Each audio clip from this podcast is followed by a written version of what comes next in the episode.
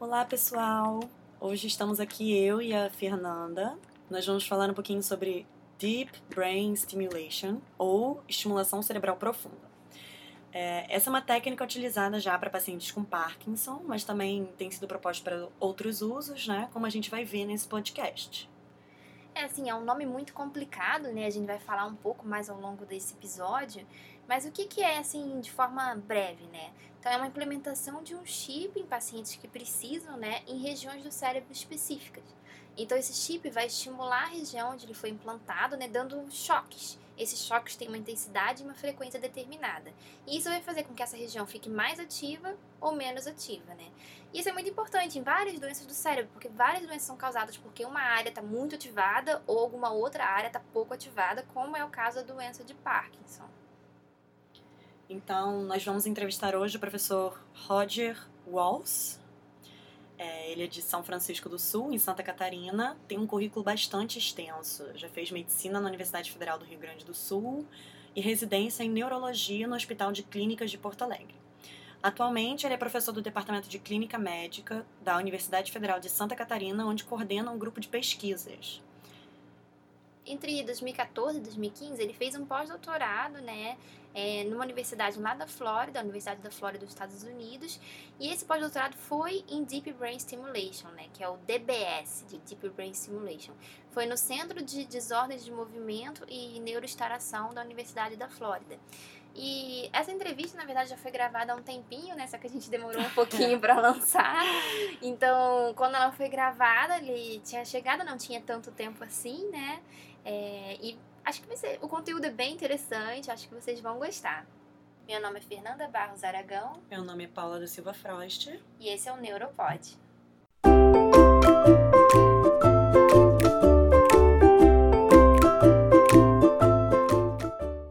Então, professor, hoje vamos falar sobre Deep Brain Stimulation, né? É, estimulação cerebral profunda, ou DBS, um tratamento utilizado hoje em dia principalmente para pacientes com a doença de Parkinson. É um nome bem complicado, né? É, o senhor poderia nos explicar um pouquinho como é que isso funciona? Então, assim, o que já se sabe né, de pacientes com Parkinson é que eles têm uma, um hiperfuncionamento, ou funcionamento aumentado dos, do, de dois, duas regiões do, dos nervos da base, que é o núcleo subtalâmico e o globo pálido interno. Então, essas duas áreas, elas projetam para o tálamo e do tálamo para o córtex. E o que se sabe é o seguinte, é, por acidente, na realidade, se descobriu que a lesão dessa, dessas áreas fazia o paciente diminuir o tremor. Então, no passado, um cirurgião estava operando uma região do cérebro de um paciente com Parkinson, percebeu que quando ocorria a lesão dessa subtalâmico, na realidade foi uma lesão isquêmica, que acabou causando um AVC isquêmico dessa região, essa região do subtalâmico ficou, deixou de funcionar e o paciente imediatamente melhorou o tremor. Um cirurgião chamado Benabid, ele para localizar o eletrodo que ele ia, ele botava um eletrodo para fazer uma termocoagulação, queimar uma parte do cérebro para melhorar o tremor. Ele uhum. descia ele descia um eletrodo e fazia um registro elétrico. E eu não sei, agora não me lembro de cor, que cargas d'água que ele resolveu fazer um estímulo na região. Quando ele fez um estímulo de alta frequência, imediatamente o paciente parou de tremer. Mas o, então, o estímulo de alta frequência é a mesma coisa que parar, porque você precisava parar aquela região que estava superestimulada, e aí ele estimulou e também melhorou? Não, ele, ele fez a estimulação de alta frequência e determina, ele, ele percebeu com frequências baixas, de 40, 60 Hz, ele piorava o tremor. E com frequências acima de 100 Hz, de 30 Hz, tremor parado. De forma bem simplista, quando tu usa uma frequência elevada, ele fica bloqueado, entre aspas. Funciona como se estivesse deixando o neurônio no período refratário. Ele não pode, ele não pode ativar, ser ativado, não dispara. Então, como aquela região é uma região que está hiperativa, por causa da perda da substância negra e da projeção dopaminérgica, a resultante é que aquela é uma área que fica hiperativa. Se você fizer uma lesão, o paciente vai parar de tremer, vai diminuir a rigidez, ou se você botar um eletrodo, fica dando um choque com alta frequência. Então, bem, funciona assim. Aí você coloca o eletrodo por estereotaxia. O eletrodo sai da cabeça por debaixo da pele, até pescoço, até a altura, e daí logo abaixo clavícula fica um geradorzinho, uma bateria. Essa bateria ela tem uma programação que é feita de fora da pele com um programador que usa radiofrequência. Então você encosta o programador e troca frequência, duração de pulso, comprimento de onda, todas essas coisas você, você programa. Então é como se fizesse a ablação, só que sem fazer, né? Sem... É, de uma forma simplificada é isso. Você e você coloca... falou das distonias, elas podem acontecer também em, em jovens e crianças, né? Em crianças. E pode fazer a cirurgia? Pode, a cirurgia para distonia, é, se, o, se as outras modalidades terápicas, como botox, baclofen, não funcionam, chegam um momento que você a terapia farmacológica não funciona, você faz o Deep Brain Stimulation. Inclusive o NIH recente aprovou o uso humanitário. Ainda não tem, tem alguns ensaios clínicos, mas como o efeito foi tão evidente, eles agora permitiram o uso de DBS para distonia, mesmo não tendo assim grandes ensaios clínicos. Agora já tem mais, mas assim, eles chegaram a liberar antes, porque o efeito era dramático. Aí como é que é o tamanho assim desse eletrodo que entra no cérebro? É bem pequeno? Eletrodo, o caninho que entra é mais ou menos como um cano de uma, uma um tubo de caneta, carga de caneta. É grande? É grande, é mais relativamente grande. Lá na ponta dele, a carga de caneta é mais fininha. Assim, lá na ponta dele, você tem quatro contatos em formato de esfera, que é como se fosse quatro anéis, uma distância de um milímetro cada um, mais ou menos. No Brasil, você falou que é aprovado já para Parkinson, para distonia e só para isso ou tem mais alguma aplicação no Brasil? Faz para tremor, tremor essencial, que é aquele tremor não parkinsoniano, é uma outra forma de tremor. Uma outra doença degenerativa, mas um pouco diferente do Parkinson, caracteriza-se mais por tremor durante o movimento, é quando a pessoa segura a xícara e a xícara começa a cair, o líquido. No Parkinson, o tremor é mais de repouso, quando você deixa a mão parada que começa a tremer. E no Parkinson, você tem também a rigidez e a lentidão no movimento. Isso aí você não tem um outro tremor. É um outro tipo de doença. Uhum. E tem uma coisa muito legal que agora está começando os primeiros ensaios sobre a aplicabilidade do DBS em outras doenças. Por exemplo, depressão. Então, você tem uma, uma proporção aí de 20% dos pacientes com depressão grave que não respondem bem aí antidepressivo. Esses pacientes, uma parte deles, responde à eletroconvulsoterapia. É claro que as pessoas têm a falso preconceito, que na realidade não, não deveriam ter, porque é um, um procedimento extremamente seguro e os pacientes com depressão respondem muito bem. Mas tem uma parcela deles que não respondem à eletroconvulsoterapia. E esses estão se tornando agora candidatos a Deep Brain Stimulation, mas esses são, são estudos bem experimentais ainda, que estão começando agora, os alvos são bastante discutidos, aonde colocar o eletrodo, quais os parâmetros de estimulação, isso aí é uma coisa muito nova. E esses estudos estão sendo feitos no Brasil também? No Brasil, acho que não tem nenhum estudo ocorrer, nenhuma inclusão de paciente estudo que eu saiba. A gente aqui em Florianópolis fez é, mais 80 casos de Parkinson, né? Esses estudos aí para depressão, eles são estudos todos experimentais, então eles exigem que você esteja com um ensaio clínico andando, ou eventualmente pode fazer uma série de casos na sua instituição, mas exige uma aprovação do comitê de ética. A gente está indo nessa direção, mas ainda não tem nenhum paciente, nenhum estudo aprovado ainda aqui. Tem outras aplicações, por exemplo, o transtorno obsessivo compulsivo grave, bem que não responde a fármacos também. Tem relatos de casos com boa resposta, mas é tudo são séries de casos, né? Pequenos número de casos. Uma outra tem também alguns relatos de anorexia nervosa, uma doença que dá nas modelos que tem bulimia e não e não comem e chegam a de vida por emagrecer. Então, os casos muito graves, se fez implante em áreas do cérebro que controlam a saciedade, e aí se conseguiu até uma certa resposta na ligação. E também para obesidade e drogas, uso de drogas, estimulador em áreas que estão relacionadas a áreas de recompensa, como a cumbens, amígdala, essas áreas aí podem ser estratégicas para controle de adição com DBS. E tem um estudo agora nos Estados Unidos andando que é para estresse pós-traumático em veteranos de guerra, que eles estão fazendo o DBS bilateral na amígdala. Então, estão é, estimulando a amígdala na ideia de que, como a amígdala tem um papel crucial na identificação e no startle do medo ali, quando a pessoa sofre algum estímulo estressante muito forte. Então, e como em modelo experimental em animais parece que o DBS bilateral na amígdala reduz aquele medo de animais, então acabou que se está se tentando fazer em pacientes também na amígdala. Nossa, é, é bem interessante mesmo. Aí você falou que já fizeram 80 casos de, de Parkinson aí na, no hospital universitário, não é? Não, aqui no Hospital Celso Ramos, que é o Hospital Estadual do SUS, em alguns casos foram feitos também no hospital privado a maioria pelo SUS. E o SUS cobra integralmente essa cirurgia? Não cobria, mas agora ele entrou na tabela SUS. A única coisa é a compra dos eletrodos, que antigamente era super caro, agora por importação ainda é caro, mas é o preço que se paga por importação direta, ou que se paga até nos Estados Unidos. Né? Que é, acho que está em torno de 12 a 15 mil dólares o eletrodo. É, é uma tecnologia cara mesmo, né? Não tem o que se fazer. É, já, ela já foi mais cara, ela vai se tornando mais barata. Se você lembrar que a tomografia tomografia computadorizada custava muito caro antigamente, hoje em dia você faz uma tomografia quase como um raio-x, né? Hoje se faz tomografia aí a 200, 300 reais. Ressonância, que era super caro, 5 mil reais, agora consegue fazer por mil reais. Quer dizer, tudo depende de quantos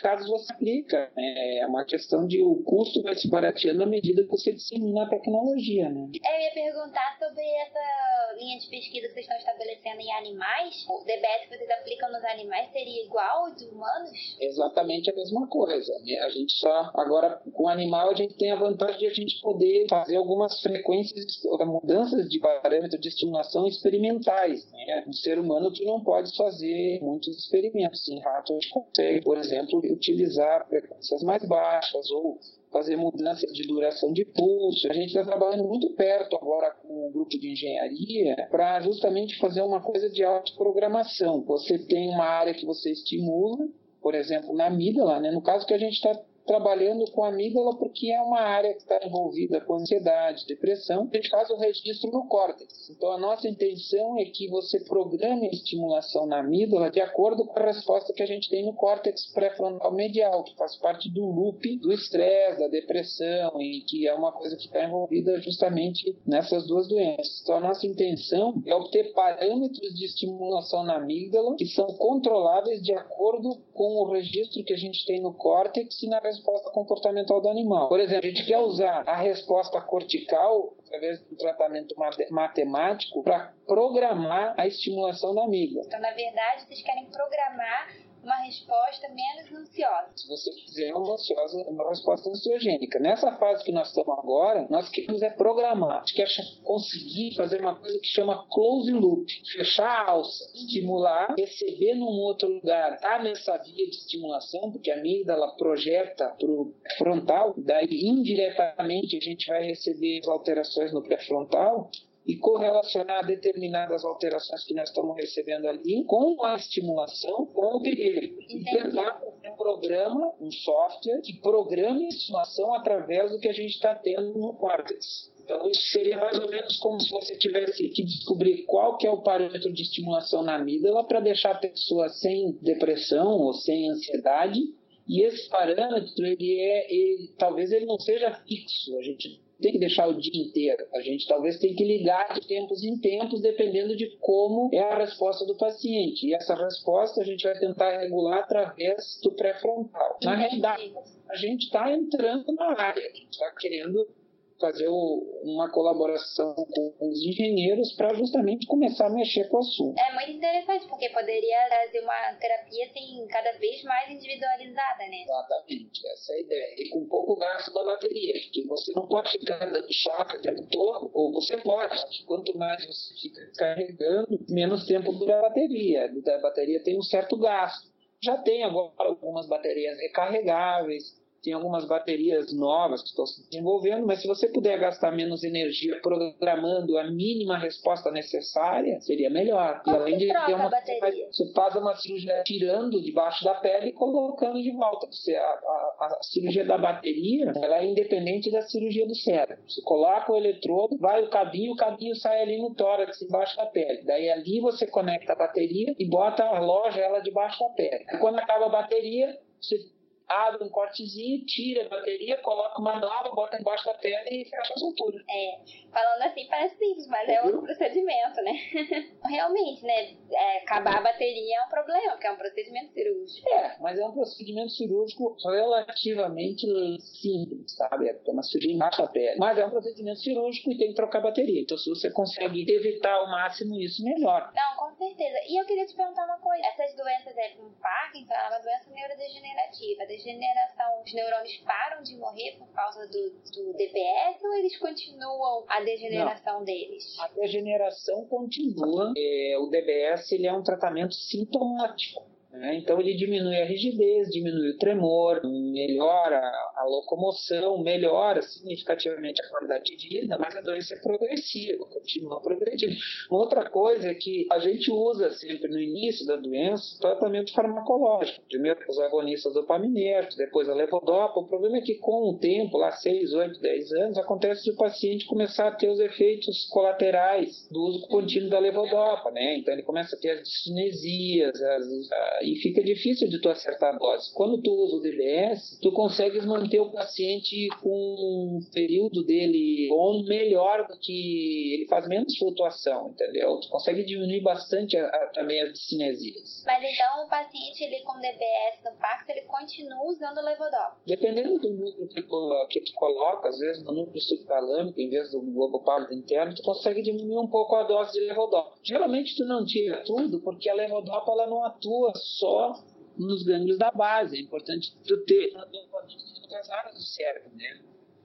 Então você deixa uma dose de levodopa necessária aí para que ele tenha melhor, melhor resposta conjunta entre o DBS e a levodopa. Mas diminui bastante cinesia, por exemplo. Né? É. Eu vi uns vídeos assim, né, do, até foi o Gustavo Marcelo Linhares que mostrou, e aí ele no vídeo mostrava assim que o negócio era bem bem controlável assim externamente. Às vezes eles ligavam o aparelho e aí o paciente andava, conseguia se movimentar naturalmente, mas quando desligava o DBS, imediatamente o paciente já não conseguia se locomover, é, já, já, apresentava bradicinesia. É, é bem assim mesmo? É bem é. imediato? É, sim. O tremor e a, e a rigidez é imediato, é, imediato. Assim. A bradicinesia demora um pouco mais, é, mas é praticamente algumas horas tremor é imediato. Caramba! E uma coisa que eu fiquei pensando assim é, no cérebro esse efeito também é transitório ou há alguma modificação que fique mais permanente pelo uso do DBS? Talvez nas sinapses, neurônios, na comunicação Bom, entre os neurônios? Nós já estamos investigando isso. Obviamente, quando tu injeta uma corrente numa área que não que estava disfuncional, tu vai tu vai fazer toda uma organização plástica, né? Então, provavelmente parte da resposta do DBS mais tardia pode ser também relacionada à modificação plástica, mas isso tudo ainda ninguém sabe muito bem. Assim como funciona. No final, acabou que, pela, pela resposta muito evidente na, na cirurgia e por conta do, do de funcionar muito bem, acabou que o pessoal se preocupou muito menos com mecanismos do que assim foi bastante o avanço foi muito rápido e o mecanismo acabou ficando no segundo plano, assim. Depois fazendo ensaios clínicos, tudo acabou se utilizando antes de entender como que funciona. Sim, claro, porque é muito importante, né? Então não tem como esperar, está funcionando, né? Então, considerando a melhora da qualidade de vida, o risco-benefício é muito grande. Então, por isso que não ficou, foi rápido. É, eu queria te perguntar também, né, assim, é, quais, justamente sobre esses riscos. Quais são as complicações que podem ocorrer no procedimento e através através do uso do DBS? Você tem, você tem complicações que são imediatas, né? Então, quando você coloca uma prótese ou coloca um, faz uma cirurgia no cérebro, coisa mais óbvia que você tem, por exemplo, um sangramento, né? Na hora que, que você passa o, o eletrodo por estereotaxia, você pode pegar um vaso e ter um sangramento. Então, em torno de 10, 5%, 5 dos casos hoje se tem sangramento assintomático, é um pequeno sangramento em volta do eletrodo que é reabsorvido e que não dá nenhum tipo de problema. E aí, tipo, 1% que te dá uma, um sangramento um pouco maior, que a pessoa pode ter uma paralisia, geralmente reversível, mas pode eventualmente ficar com alguma sequela. Então, isso é o que ocorre de imediato. Outras coisas que pode ter assim durante a cirurgia Às vezes o paciente pode ter uma agitação, pode ter uma dificuldade é, transitória assim, de, de, de consciência, é, coisas relacionadas a uma manipulação do cérebro de uma pessoa que tem um, uma pessoa de idade, assim, com uma doença degenerativa. Então, qualquer perturbação do metabolismo de uma pessoa de mais idade que tem doença de Parkinson é uma coisa que pode ser, pode trazer algum efeito colateral transitório, assim, metabólico, né? A segunda coisa que é mais temida, assim, que acontece é você infeccionar ou infectar qualquer um dos integrantes do conjunto da prótese. Assim, é menos comum a infecção do eletrodo lá dentro.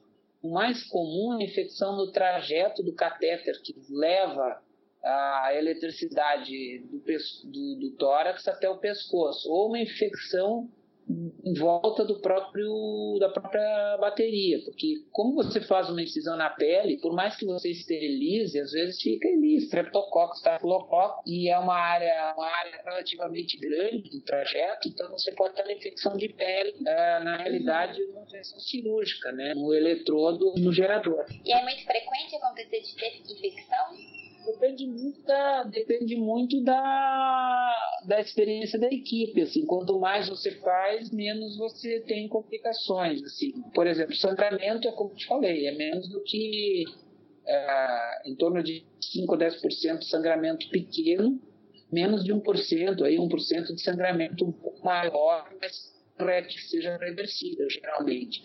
Ó, e, mas um sangramento que leva a óbito é menos do que um para mil casos. No caso da infecção, dá para considerar aí 5%, 3%. Aí você sabe que qualquer infecção pode complicar, mas assim, complicações graves, por exemplo, levando a meningite, ou levando a sepsis, né, infecção generalizada, ou óbito, são muito incomuns, porque até porque a gente sabe, quando está colocando, que uma das complicações é a infecção. Então, o cirurgião, quando ele implanta, ele sempre, já no segundo, terceiro, quarto dia, dez dias, ele está sempre de olho. Como é previsível né, a infecção, uhum. você sabe, que não vai ocorrer, você pode avisar o paciente, né? Olha, se começar a sentir, ver que tem uma vermelhidão, que está doendo, que tem alguma secreção, alguma coisa desse tipo, ele, ele, nos, ele, ele procura imediatamente a equipe. Assim, tudo é uma questão de risco-benefício, né, Fernando? Então, você não está fazendo uma coisa numa pessoa que está rígida, é uma pessoa que está com muita dificuldade, uma doença que está tirando a qualidade de vida, e para isso risco. A medicina quando se trata de doença de verdade, que não é simplesmente uma doença que se tem auto, uma evolução, involução natural, por exemplo, uma gripe leve, essas coisas, né? A doença de Parkinson é uma doença assim, ela é grave, ela vai evoluindo. Não é que ela é grave, mas ela vai evoluindo e você tem, pode ter algumas manifestações que atrapalham muito a qualidade de vida. Então você faz Com sempre certeza. um peso peso do risco-benefício, como qualquer coisa. Com certeza. E eu queria também te perguntar sobre como que é antes, como que vocês avaliam é, o local de implementação do, do eletrodo? O local para doença de Parkinson são sempre dois locais, é o núcleo subtalâmico e o globo interno. Os ensaios clínicos duplos cegos randomizados que se tem feito até agora, eles não mostram um grande predomínio de vantagens sobre um núcleo e outro. Empiricamente, alguns, alguns grupos no mundo acham que se você usa o núcleo subtalâmico, teria um pouco menos de efeito colateral sobre a cognição, tal, mas isso não está muito, muito claro. E o globo pálido interno tem uma vantagem que ele é um núcleo maior, mais fácil de acertar, mas também ao mesmo tempo você tem mais gasto de bateria, porque tem que usar mais energia. Então, assim, não existe uma clara vantagem de um e outro. Então, são sempre nesses dois núcleos. Então, você tem que sempre programar a cirurgia usando o Atlas e a ressonância que se você tem também microregistro transoperatório, atividade elétrica, para acertar um desses dois núcleos. Então, é, você programa para um ou para outro nos dois lados. Bom, de, uh, quem que é candidato? Os pacientes que já têm dificuldade de lidar com a doença. Então, são pacientes que estão tendo muita distonia, muita, desculpe, discinesia, ou que tem a rigidez e o tremor com difícil controle por conta justamente das doses elevadas de levodopa. E, os pacientes que respondem à levodopa são aqueles que a gente sabe que vão responder bem à cirurgia. Isso é usado também como a gente chama de teste de teste, o teste de levodopa. Então você tira os fármacos, tira a levodopa, vê quanto que o paciente está comprometido através de uma escala que chama escala de UPDRS, e aí você dá a levodopa e examina ele ali uma hora depois. Se ele reduzir, ou se ele melhorar em torno de 30% do score dele, do score motor, você sabe que ele é um bom candidato. Se ele não reduzir isso, reduz para próximo disso, é uma discussão, se vale a pena ou não. Idealmente, o paciente não pode ter déficit cognitivo ou outras complicações, por exemplo, de marcha, desequilíbrio, porque essas, essas manifestações elas não respondem bem ao, ao DBS, às vezes pode até piorar. Então, você tem que triar muito bem o paciente através de uma equipe multidisciplinar, com um psiquiatra que vai avaliar toda a questão mental, um, neuropsicólogo que vai te dar todo o perfil cognitivo do paciente, um neurologista especializado em Deep Brain Stimulation que vai te dizer se esse paciente é um bom candidato pelo teste da levodopa, enfim, é uma equipe, é o neurocirurgião que vai avaliar os riscos da função no cérebro, dependendo de como que é o grau de atrofia do paciente. Então, é uma equipe que, tá, que, que decide conjuntamente. A voz também é importante. Se você faz DBS bilateral, você pode ter um certo prejuízo, às vezes, da, da, das cordas vocais, por conta da dificuldade de, de manter a tensão da corda vocal, mas isso tudo é avaliado antes da cirurgia. Uhum. E os resultados depois da cirurgia costumam ser, ser bons, os pacientes costumam responder bem e. Em média, quando você faz uma boa avaliação pré-cirúrgica, os pacientes ficam satisfeitos, em média. Que bom. É, e eu gostaria de saber então um pouco mais sobre a pesquisa que vocês estão fazendo. Você falou já um pouco da pesquisa em roedores, que está sendo estabelecida, mas em humanos vocês estão também avaliando? Em humanos, o que a gente está fazendo agora, a gente está fazendo uma análise desses é, na realidade são 50 pacientes que estão no nosso, nosso projeto de pesquisa, é, nós estamos fazendo um modelo preditor de resposta à qualidade de vida. Então, a gente está pegando todas as variáveis pré-cirúrgicas e montando um modelo de regressão é, é, estatística, utilizando regressão múltipla, para tentar prever quanto que o paciente vai ter de melhora em escalas de qualidade de vida. Existem escalas de qualidade de vida em Parkinson que avaliam vários domínios da qualidade de vida do paciente e essas escalas a gente pode aplicar antes e depois. Então, a nossa intenção é, baseado nas informações clínicas do paciente, tentar saber se esse paciente vai ficar satisfeito ou não com a cirurgia e quanto. Isso é uma coisa que a gente está fazendo agora, deve terminar a análise daqui a, sei lá, um ou dois meses aí. Nossa, muito bacana. E é, é, é frequente os pacientes é, ficarem é, nervosos ou não, não quererem fazer a cirurgia mesmo quando é aconselhado?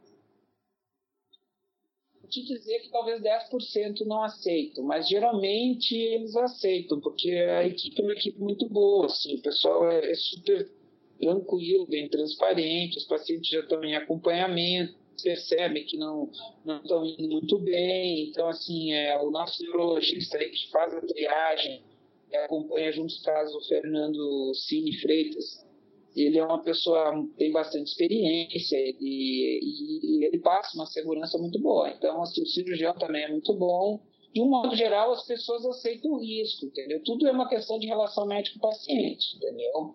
Algumas pessoas, não, elas têm uma ansiedade muito grande, muito medo, e elas demonstram não ter tolerância ao risco, entendeu? Assim, você tem um risco que tem que ser como qualquer procedimento bem esclarecido para o paciente e para a família.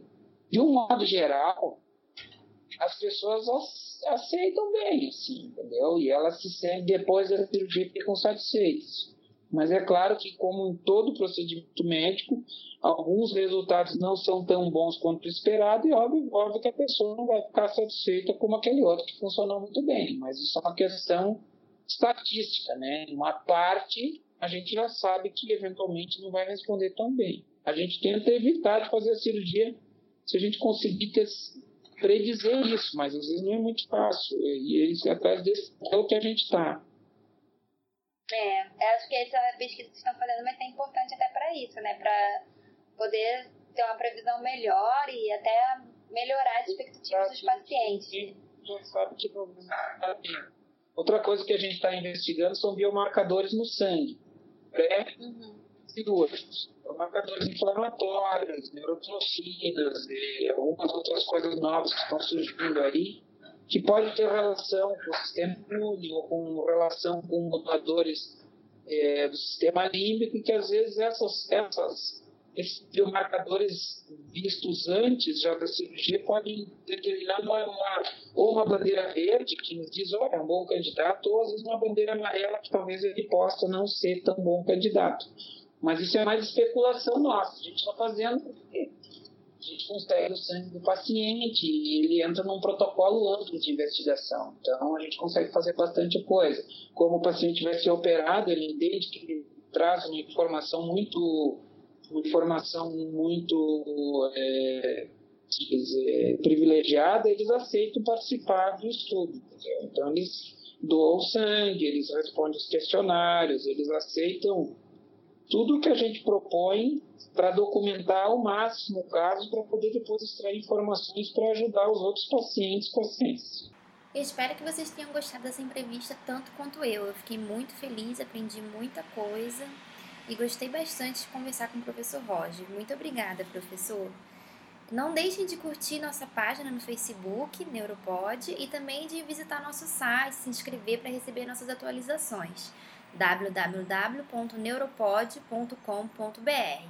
Até a próxima!